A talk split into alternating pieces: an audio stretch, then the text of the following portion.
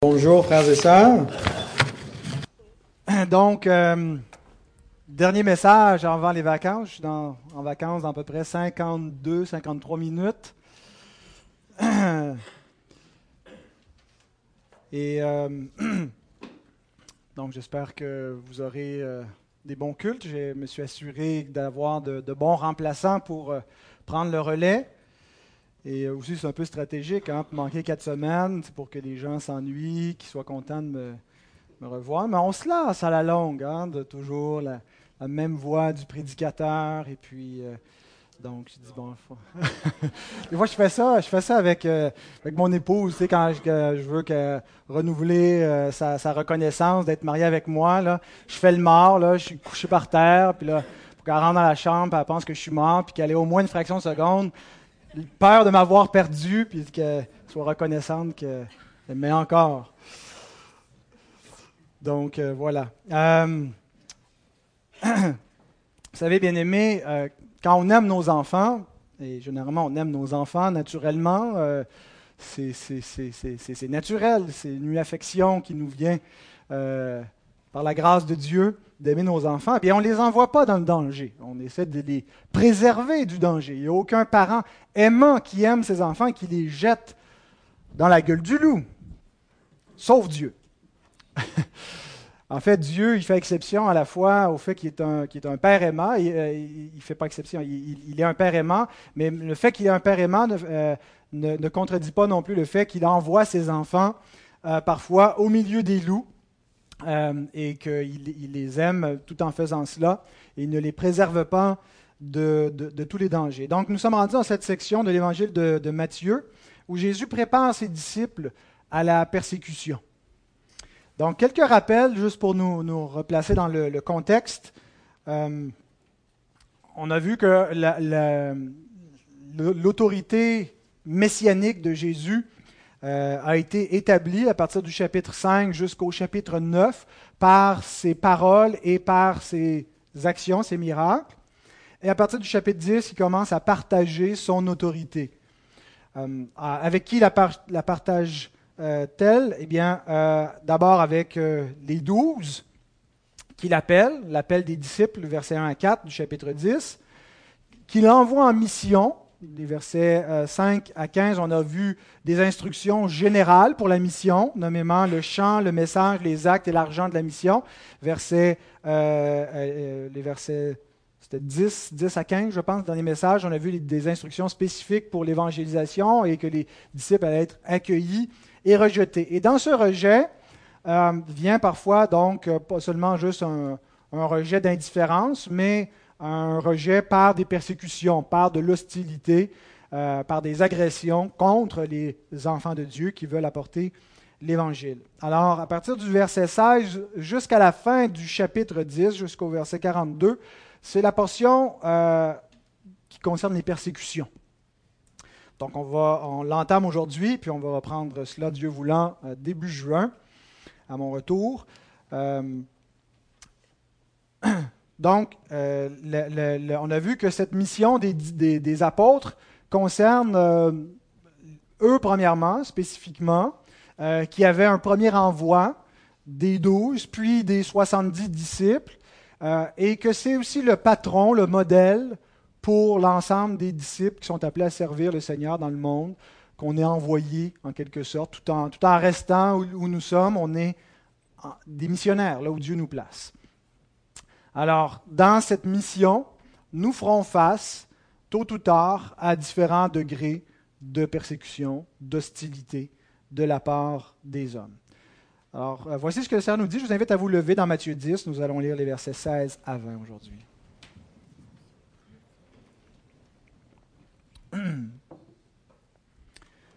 Voici, je vous envoie comme des brebis au milieu des loups. Soyez donc prudents comme les serpents et simples comme les colombes. Mettez-vous en garde contre les hommes, car ils vous livreront aux tribunaux, et ils vous battront de verges dans leurs synagogues. Vous serez menés à cause de moi devant des gouverneurs et devant des rois, pour servir de témoignage à eux et aux païens. Mais quand on vous livrera, Ne vous inquiétez ni de la manière dont vous parlerez, ni de ce que vous direz. Ce que vous aurez à dire vous sera donné à l'heure même, car ce ne sera pas vous qui parlerez, c'est l'Esprit de votre Père qui parlera en vous. Prions. Seigneur, c'est une grâce d'avoir des oreilles pour entendre. Et si nous ne sommes plus sourds à ta parole, c'est parce que tu nous as donné l'ouïe, tu nous as régénéré l'oreille en nous sauvant, en nous donnant la foi par ton Saint-Esprit pour comprendre l'Évangile, pour confesser nos péchés et pour nous tourner vers Jésus le Sauveur.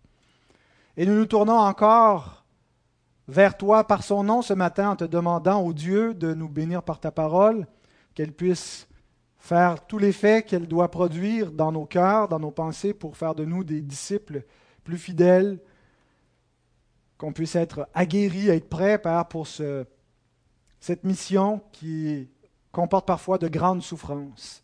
Et certains même sont morts en donnant leur vie pour cet évangile. Notre Dieu, que nous puissions être armés de la même pensée pour être prêts à souffrir en te servant. Bénis ta parole ce matin et gloire à toi. Amen. Vous prendre place.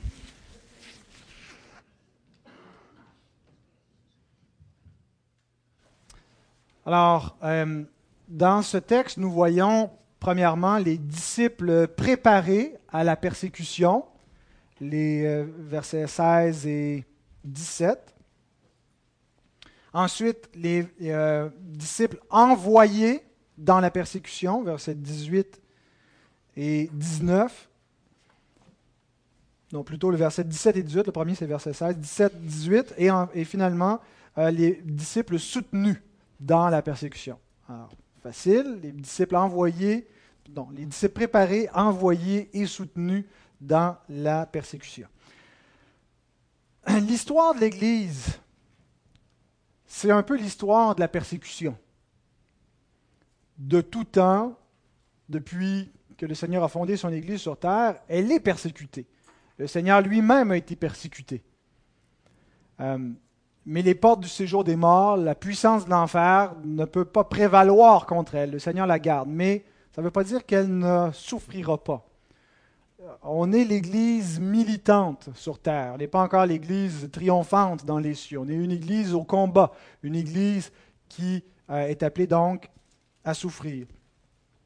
Certains même ont identifié la vraie Église par ce qu'on appelle en anglais la trail of blood, la, lignée du sang, en disant que euh, où était la vraie Église avant la Réforme, au Moyen Âge? Eh bien, c'était euh, les groupuscules ici et là qui étaient persécutés, puis qu'on Certains identifient ça comme une marque de la vraie Église, l'Église persécutée. Donc, si une Église ne serait pas persécutée, euh, ce n'est pas la vraie euh, Église. Euh, je pense que c'est une, erreur de déterminer l'Église et de voir la persécution comme une marque essentielle de la vraie Église. Euh, les hérétiques aussi, parfois, ont été persécutés. Il y a eu des, fausses églises persécutées. Il y a des, euh, alors, la persécution n'est pas un critère pour déterminer si une chose est vraie ou fausse. Euh, il y a des gens de d'autres religions aussi qui sont persécutés, des gens qui ne sont pas dans des religions qui sont persécutés. Euh, mais la vraie Église euh, va vivre aussi des persécutions. Ça ne veut pas dire qu'elle elle les vit toujours au degré le plus, extrême. Euh, et ça peut être très, très soutenable comme, type de persécution qu'on a à vivre. Mais il nous est dit donc que ceux qui veulent vivre pieusement Jésus-Christ vont passer par là. L'organisme porte ouverte, c'est ce qu'on utilise ici pour rapporter les les martyrs actuels de la foi. Euh, on pour l'Église persécutée ensemble en Église les mercredis. Et Porte ouverte nous donne des, nouvelles, des rapports de ce qu'ils voient sur le terrain, des, contacts qu'ils ont. Et, euh, parmi les chiffres qu'ils ont, euh, Porte ouverte nous dit qu'il y a 215 millions de chrétiens actuellement dans le monde qui vivent dans un contexte où il y a de la persécution. plus sévère. Donc, ça ne veut pas dire qu'il y a 215 millions de chrétiens persécutés, mais qui potentiellement pourraient l'être parce qu'ils vivent dans des pays euh, islamiques où ils n'ont pas la liberté euh, de, religion, ils n'ont pas le droit de se réunir. Euh, et ils nous font un top 50 là, des pays où il y a le plus de persécutions, mais je vous donne le top 5 en partant de la cinquième position, le Soudan. le Pakistan, l'Afghanistan, la Somalie et, en première position, la Corée du Nord, où les chrétiens sont les plus persécutés en ce moment dans le monde. Alors, même si nous ne sommes pas nous-mêmes dans ce contexte-là, sachant que cette, préparation que le Seigneur fait à ses disciples est, toujours d'actualité et pertinent, euh, et, donc on doit se rappeler d'eux, prier pour eux, euh, et aussi pour nous-mêmes, parce qu'on aura à vivre des persécutions. Euh, Jésus commence par dire Voici. C'est le premier mot qu'on lit donc au verset 16. Voici. Et, ce n'est pas juste un mot de transition, mais, hein, le, mot voici veut dire vois ici. Et d'ailleurs, en, grec, c'est la même chose. Le mot qui, veut dire ça aussi en grec, euh, ici. Euh, la première chose que Jésus nous dit finalement, c'est regarde en face. Regardez en face cette réalité que je m'apprête à vous décrire. Voici. Comme euh, Timothée est invité à le faire avec son modèle, l'apôtre Paul. Dans 2 Timothée 3, versets 10 à 13, il lui écrit Pour toi, tu as suivi de près mon enseignement, ma conduite, mes projets, ma foi, ma douceur, mon amour, ma constance, mes persécutions, mes souffrances. Tu as regardé ça. Tu n'as pas détourné le visage. Tu pas. Tu as regardé en face la souffrance d'un ministre de la parole. À quelle souffrance n'ai-je pas été exposé à Antioche, à Icône, à Lystre? Quelle persécution n'ai-je pas supporté Et le Seigneur m'a délivré de toutes. Bien sûr, délivré, il faut qu'on comprenne, c'est qu'il l'a soutenu, parce qu'il a quand même reçu une coupe de cailloux, des coups de fouet, il était en péril, euh, mais il l'a délivré, non pas qu'il l'a tiré d'affaires, mais il l'a soutenu, il a préservé sa vie, il n'a pas permis qu'il soit découragé, il n'a pas permis qu'il soit vaincu par la persécution. Or, tous ceux qui veulent vivre pieusement en Jésus-Christ seront persécutés. Voici, voyez ici, regardez ceci. Attendez-vous à cela, frères et sœurs. Vous voulez vivre pieusement Jésus-Christ, vous voulez le servir, vous voulez garder sa parole, ça vient avec des persécutions. Mais les hommes méchants et imposteurs avanceront toujours plus dans le mal, égarant les autres et égarés eux-mêmes. Alors Jésus dit, voici, je vous envoie. Ce n'est pas le disciple qui se lance dans les persécutions. Le disciple n'est pas un kamikaze. Ça n'existe pas comme modèle biblique, le kamikaze chrétien. Euh, si quelqu'un fait cela, il n'est pas fidèle à la parole du Christ. Il pourrait l'être à la parole de Mahomet, mais Christ n'a pas envoyé ses disciples faire sauter le monde, attaquer le monde. Euh, il ne les envoie pas comme des masochistes qui veulent souffrir, qui veulent être des martyrs, qui veulent avoir mal, mais c'est lui qui les envoie néanmoins. Et Spurgeon remarque ceci, il écrit, Il serait téméraire d'aller si Jésus n'avait pas dit ⁇ Je vous envoie ⁇ C'est parce qu'il nous envoie. On n'est pas appelé à supporter, à faire face à la persécution pour d'autres raisons que le fait que Jésus nous envoie et nous appelle à rendre témoignage. Et à faire face donc à ce que ça implique comme conséquence. Je vous envoie comme des brebis au milieu des loups. Habituellement, l'image de la brebis est très positive. Hein, c'est l'idée qu'il y a un bon berger, il y a, une romance hein, pratiquement entre, Dieu et son peuple. Il prend soin, il les préserve, il se met en travers de la route quand il y a des ennemis qui veulent les attaquer, un loup, euh, le Seigneur les protège avec euh, sa houlette, son bâton. Il donne sa vie pour ses brebis. Alors généralement, l'image de la brebis, l'Éternel est mon berger, c'est positif. Mais ici, l'image de la brebis, c'est pour dire vous, vous allez servir de pâture. Vous êtes la proie des loups. Parfois, la mission, euh, la mission des croyants est comparée à une guerre. Ailleurs, l'apôtre Paul prend l'image du, soldat romain, puis il applique ce qu'il voit, ce qu'il décrit, les composantes de son armure aux chrétiens, pour lui rappeler qu'il est, en campagne, il est, il est un soldat enrôlé par Christ pour une guerre sainte. Mais en rappelant que les armes avec lesquelles nous luttons sont des armes spirituelles. Celles de nos ennemis ne sont pas toujours des armes spirituelles. Euh, nous luttons avec des armes spirituelles comme la prière, comme la parole de Dieu. Nous avons la puissance du Saint-Esprit. Notre combat est spirituel. Nous ne prenons pas des armes charnelles, physiques, pour l'avancement du royaume de Dieu. Mais le royaume des ténèbres qui résiste aux armes spirituelles emploie parfois des armes physiques, charnelles, pour combattre le royaume de Dieu. Et donc, il y a un certain sens où nous allons nous battre avec des loups, mais nous n'allons pas à la chasse aux loups. Nous n'allons pas tuer des loups.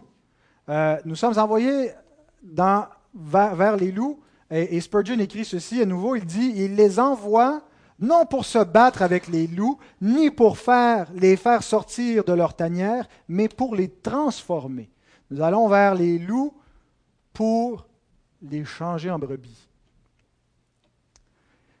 J'ai écouté un message euh, en me préparant, un message sur le même texte d'un autre prédicateur, puis il disait dans son message euh, que bon, les loups, c'était quoi? Et là, il énumère des, toutes sortes de loups, puis il dit il y a le loup du découragement, euh, le loup de la fatigue dans, dans, dans l'œuvre.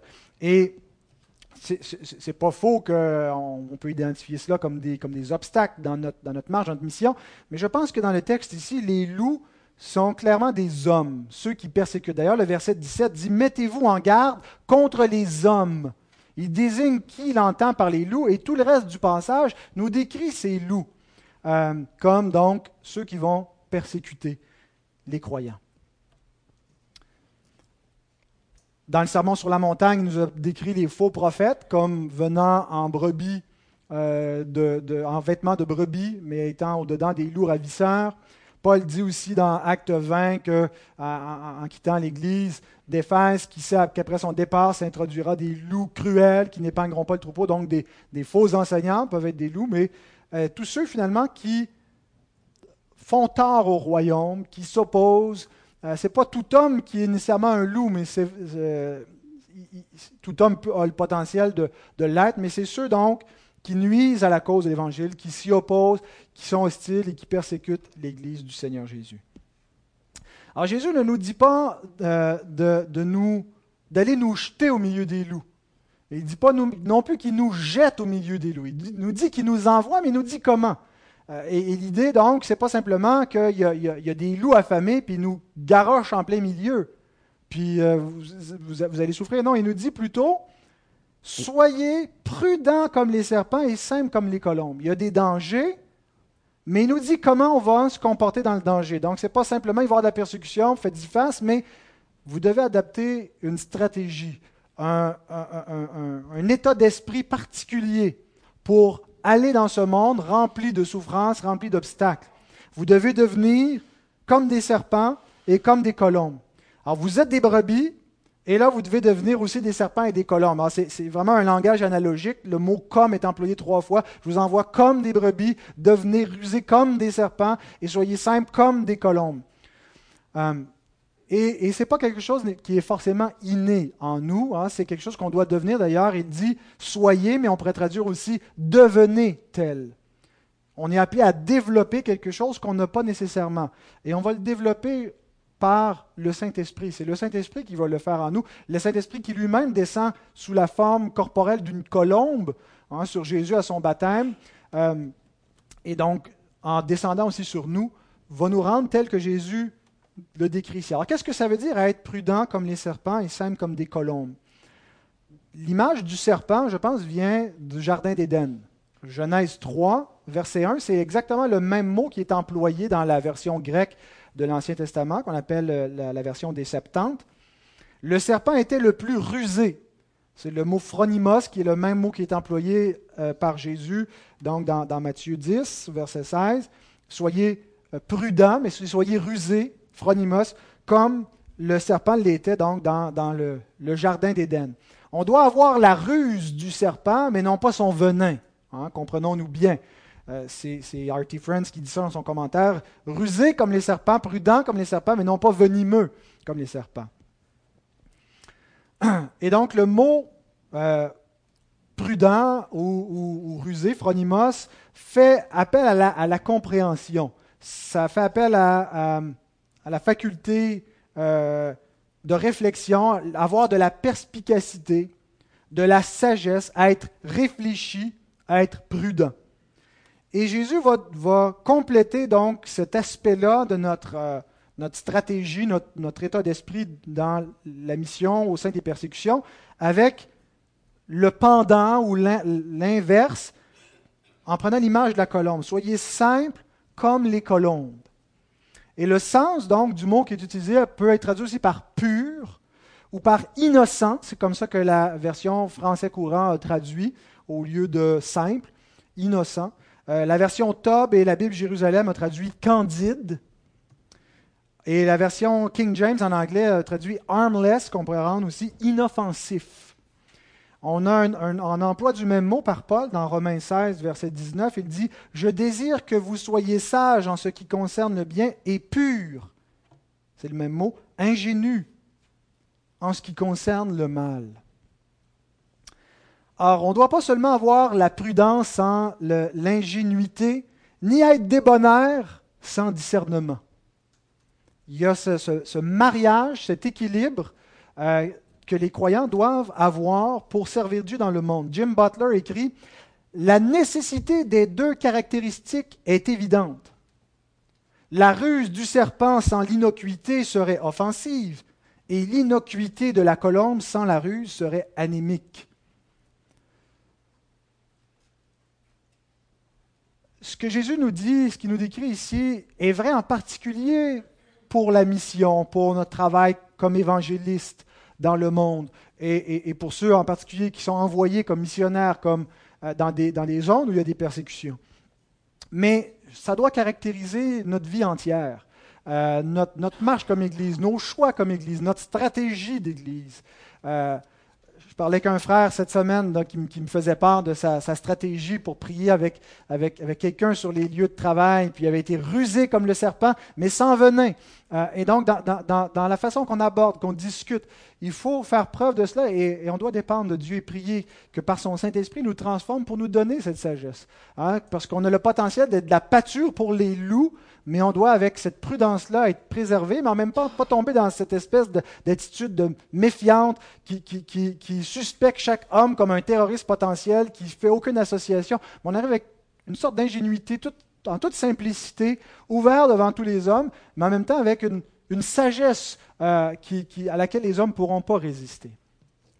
Alors voilà donc pour la première chose que Jésus dit quand il prépare ses disciples. Le deuxième point, les disciples envoyés dans la persécution, en fait, il continue à les préparer parce qu'on ne les voit pas partir, mais il décrit à quoi va ressembler leur situation lorsqu'ils seront euh, envoyés dans la persécution. Versets 17 et 18, on peut les relire. Mettez-vous en garde contre les hommes, car ils vous livreront aux tribunaux et ils vous battront de verges dans leur synagogue. Vous serez menés à cause de moi devant des gouverneurs et devant des rois pour servir de témoignage à eux et aux païens.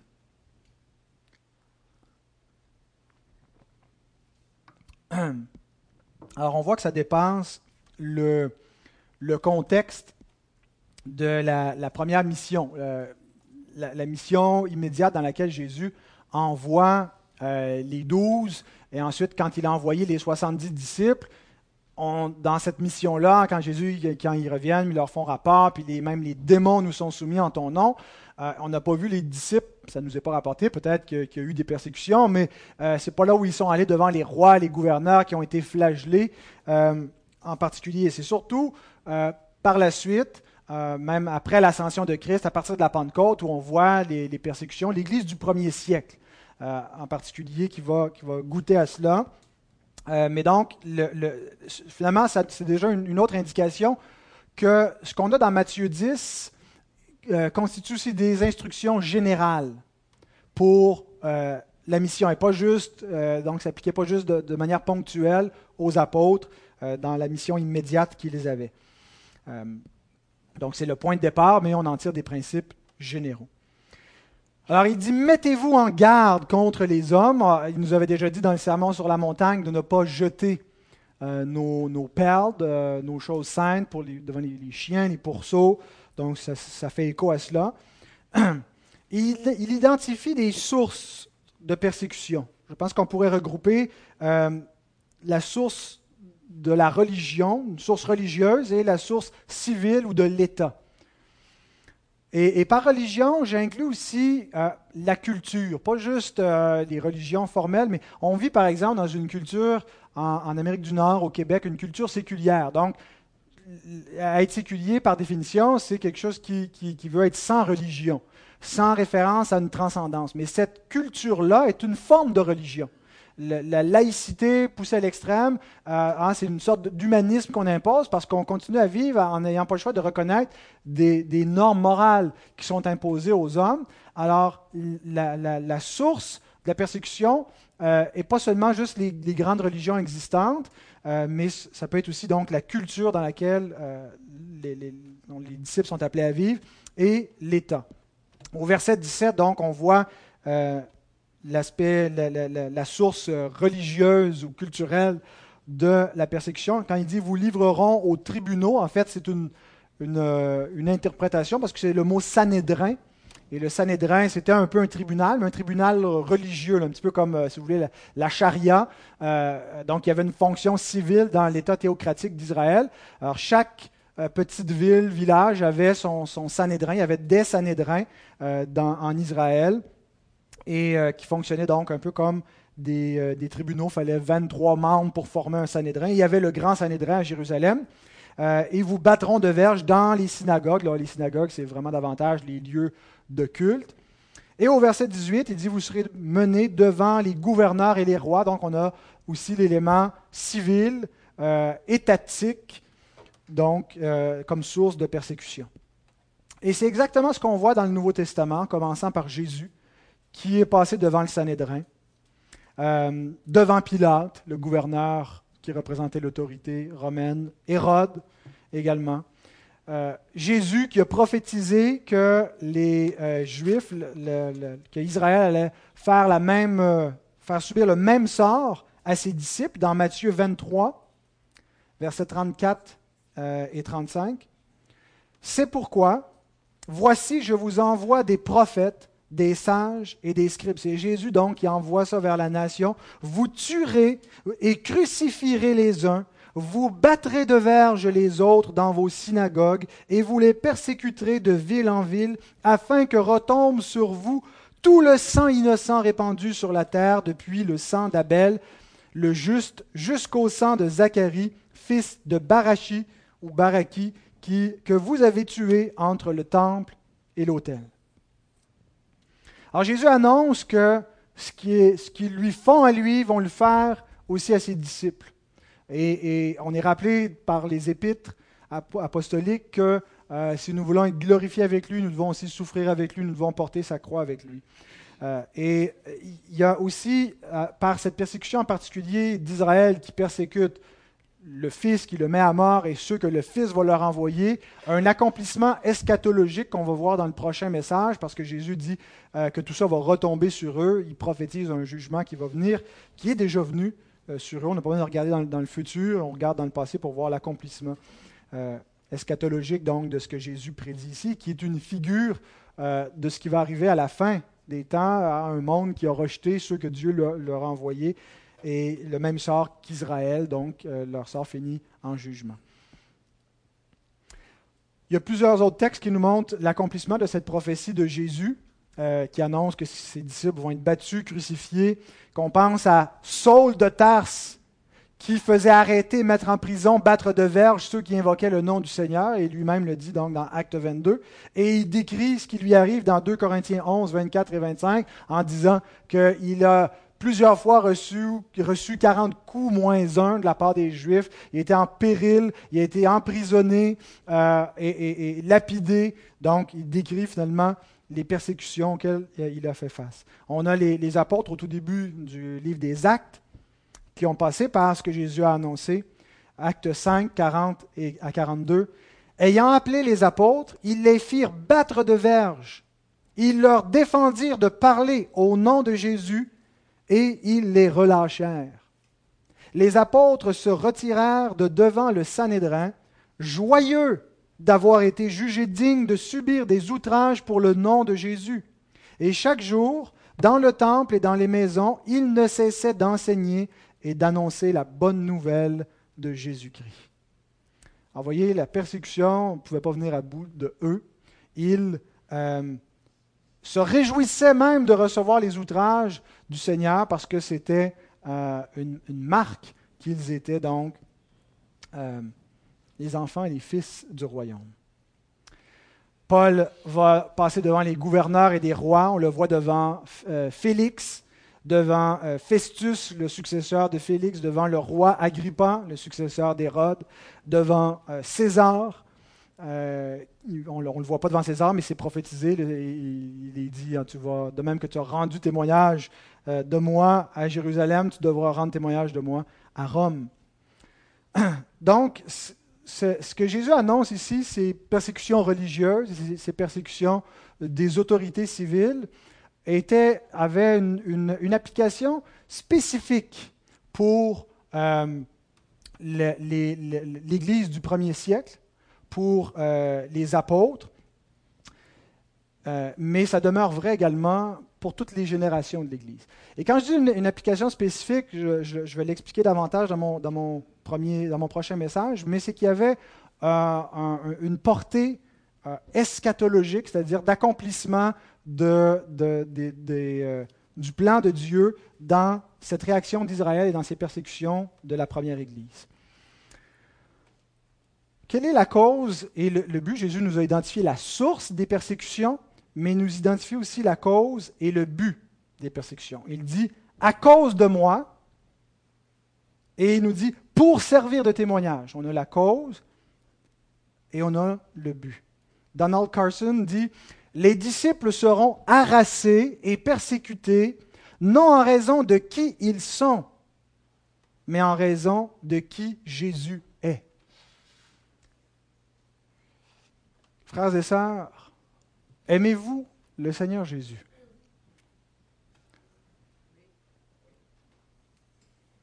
Parce que à cause de lui, vous allez souffrir. Et si vous ne l'aimez pas, si vous ne l'aimez pas beaucoup, ça va être difficile à endurer. Il faut l'aimer et l'aimer de tout son cœur pour être capable de porter son opprobre la foi chrétienne n'est pas une religion d'honneur. Des fois, on aimerait, on aimerait euh, exécuter la justice, faire périr misérablement ceux qui commettent des injustices et qui persécutent l'Église du Seigneur. On aimerait se révolter. Euh, mais ce n'est pas une religion d'honneur où on est appelé à venger l'honneur du Seigneur. Le Seigneur est venu puis il a porté l'opprobre. Ça nous dit quelque chose. La croix du Christ sa mort, sa mort comme crucifié, Dieu qui a maudit cette mort-là, maudit soit quiconque est pendu au bois, nous montre l'opprobre que nous méritions, l'insulte qui nous, qui nous était due, les moqueries, l'outrage, la malédiction, c'est la mort d'un maudit, la mort de quelqu'un qui est abandonné, qui est rejeté de Dieu et des hommes, dont on se moque, dont on méprise l'existence elle tombe sur lui. Il vient porter l'opprobre. Et on n'est pas appelé à, venger l'opprobre, c'est notre opprobre qu'on méritait, on est appelé à supporter cet opprobre-là. Le Seigneur va exécuter sa justice quand viendra le temps. Le Seigneur va faire rendre compte de la justice. C'est lui qui va venger le sang des martyrs. C'est lui qui va le faire dans un jugement final. Mais en attendant, on est appelé à porter son opprobre avec lui parce qu'en réalité, c'est lui qui a porté notre opprobre. Et comment est-ce qu'on peut l'aimer? C'est en comprenant comment il nous a aimés. Finalement, on n'est pas en train. C'est pas comme si Jésus disait embarquez donc dans ma cause, faites donc ça pour moi. C'est lui qui le fait pour nous le premier. C'est lui qui nous a aimés le premier. C'est lui qui a été réduit à la mort, la mort d'un crucifié en portant notre opprobre.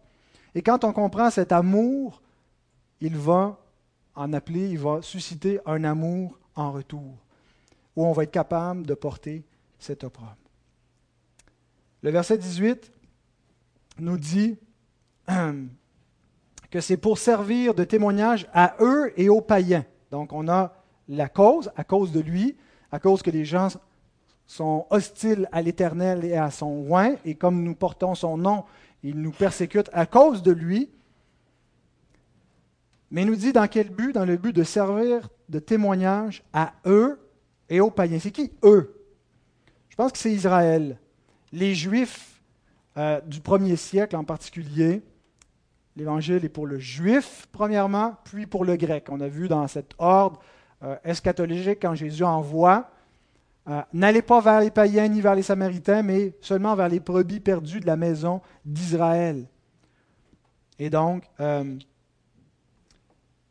c'est donc d'abord au peuple juif et ensuite aux païens. Et on lit dans Acte 23, verset 11, La nuit suivante, le Seigneur apparut à Paul et dit, Prends courage, car de même que tu as rendu témoignage de moi dans Jérusalem à eux, aux Juifs, il faut aussi que tu rendes témoignage dans Rome, aux païens. Notre but, donc, euh, pour nous, euh, même si on n'est pas spécifiquement en train de rendre témoignage à eux, premièrement, aux Juifs, puis ensuite à, des païens, euh, nous continuons de rendre témoignage tout simplement. Pourquoi est-ce que nous devons supporter l'opprobre pour rendre témoignage? C'est l'effet que produit donc l'évangélisation. Il, produit un effet de mort, une odeur de mort chez ceux qui périssent, une odeur de vie chez ceux que Dieu appelle. Et donc cette odeur de mort se révèle par l'hostilité des hommes contre cet évangile que nous prêchons. Et nous leur rendons témoignage en endurant leur hostilité et en continuant de professer ce qu'on professe. Si on change d'idée à la moindre persécution, si on s'excuse d'évangéliser les gens qui ne veulent pas être évangélisés, de les avoir froissés, est-ce qu'on croit véritablement? Est-ce qu'on rend vraiment témoignage? Ça prend bien sûr une sagesse. La sagesse est l'équilibre qu'on a vu entre être prudent comme les serpents, simple comme les colombes, euh, dans cette façon de rendre témoignage, de ne pas agresser, de, ah, on va pas aller, si on frappe aux portes, on ne défonce pas les portes à Saint-Jérôme, puis rentrer, puis euh, asseyez-vous ici, vous allez écouter ce qu'on a à vous dire, parce que c'est trop important. Euh, ça ne serait pas une bonne façon, mais en même temps, si on ne rend jamais témoignage à personne, c'est pas mieux non plus. On, est, on désobéit. J.C. Rowell montre un bel équilibre quand il écrit Nous devons suivre une ligne de conduite en évitant deux extrêmes, mais il faut un bon jugement pour la discerner. Éviter la persécution en fermant notre bouche et en, gardant notre religion pour nous-mêmes est un extrême. Nous ne devons pas errer dans cette direction. Courtiser la persécution et imposer notre religion à tous ceux que nous rencontrons sans considération de l'endroit, du temps ou des circonstances en est un, est un autre extrême.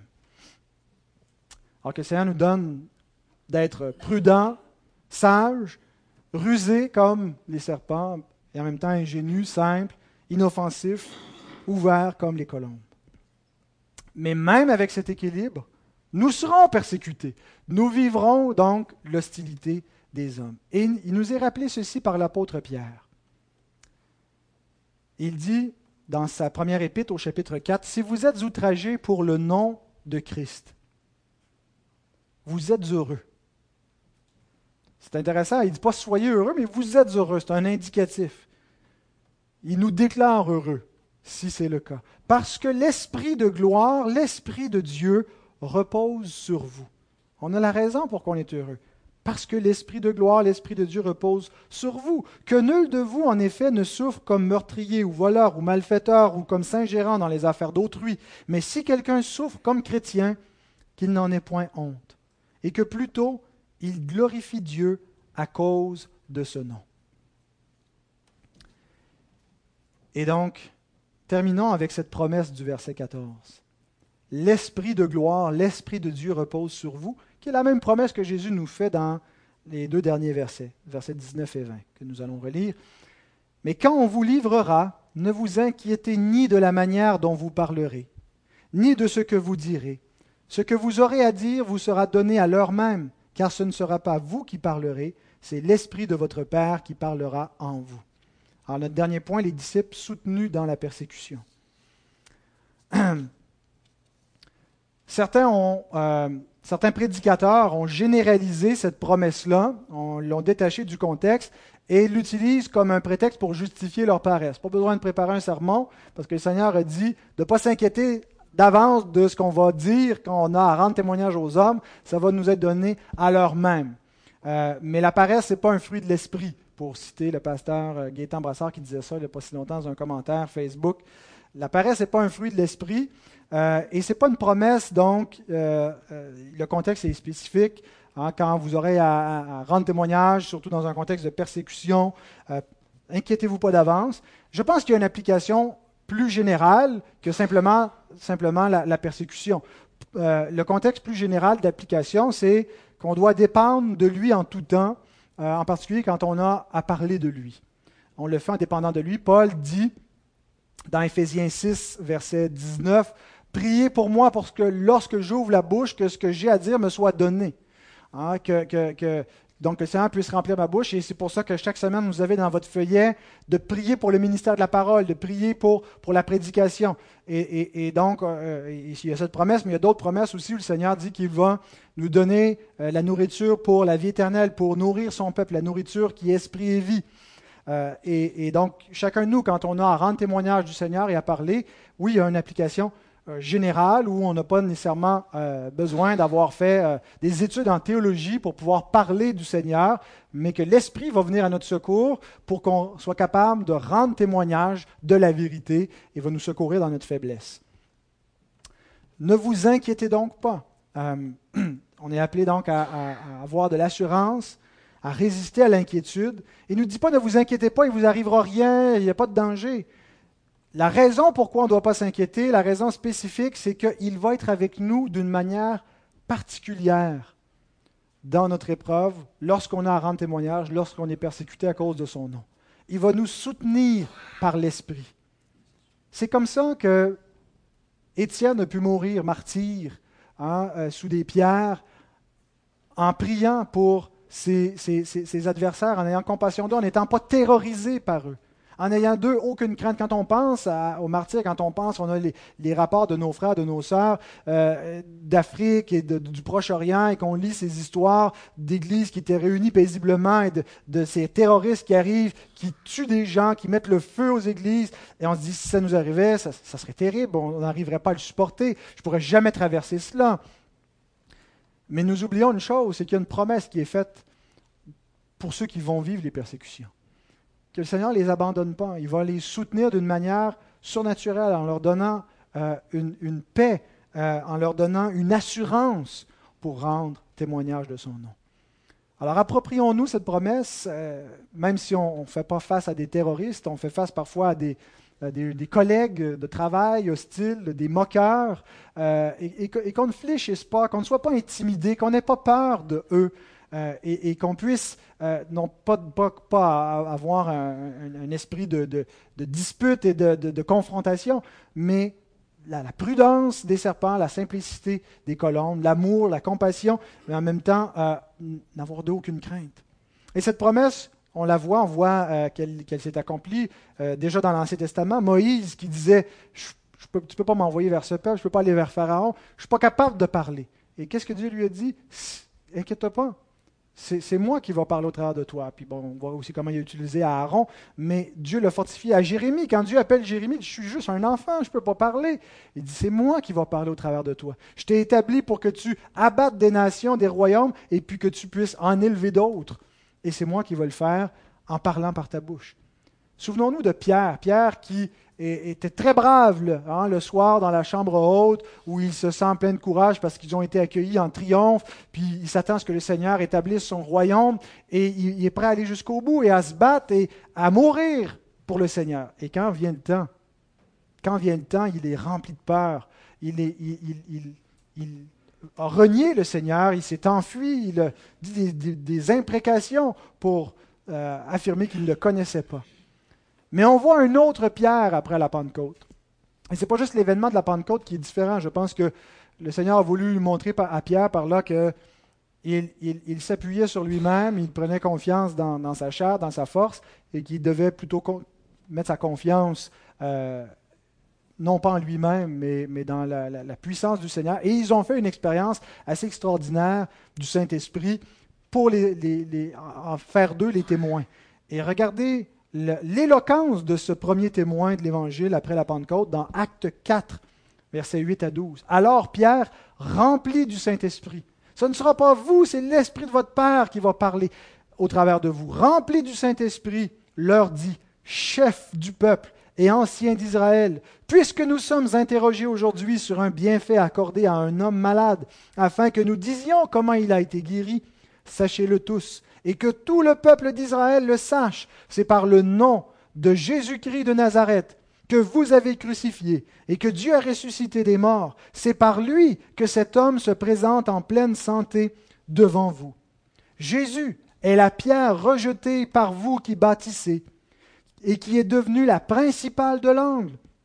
Il n'y a de salut en aucun autre, car il n'y a sous le ciel aucun autre nom qui ait été donné parmi les hommes par lequel nous devions être sauvés.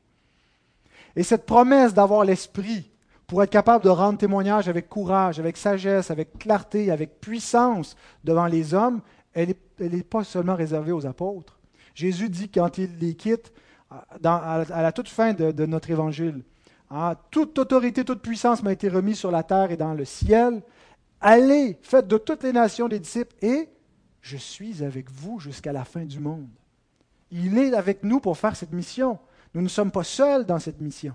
Et c'est comme ça qu'on voit, euh, je suis en train d'écouter euh, euh, un cours avec Carl Truman, c'est l'histoire de la réforme, et il nous raconte l'histoire de la vie de Luther, c'est vraiment passionnant à écouter comment un homme a pu se tenir devant le, Charles Quint, les ambassadeurs du pape, sachant très bien que tous ceux qui étaient passés par là avant lui n'étaient pas ressortis vivants, qu'ils défiaient l'autorité de l'Église, et tenir debout et dire, voici où je me tiens, je ne peux pas me rétracter de l'évangile que j'ai confessé parce que ma conscience est liée par la parole de Dieu. Comment est-ce qu'il a pu rendre témoignage avec une telle audace? Il aurait pu juste dire, bah, euh, faire semblant qu'il se rétractait puis continuer à croire ce qu'il croyait en secret, mais ce n'est pas ce qu'il a fait. Et c'est la puissance du Saint-Esprit.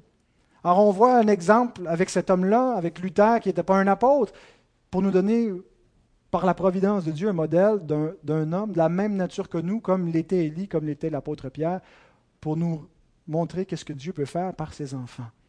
Apprenons à dépendre de lui, à, à réclamer pour nous ses promesses lorsqu'on a à rendre témoignage, et qu'il soit donc la source de notre courage et de notre assurance. Amen.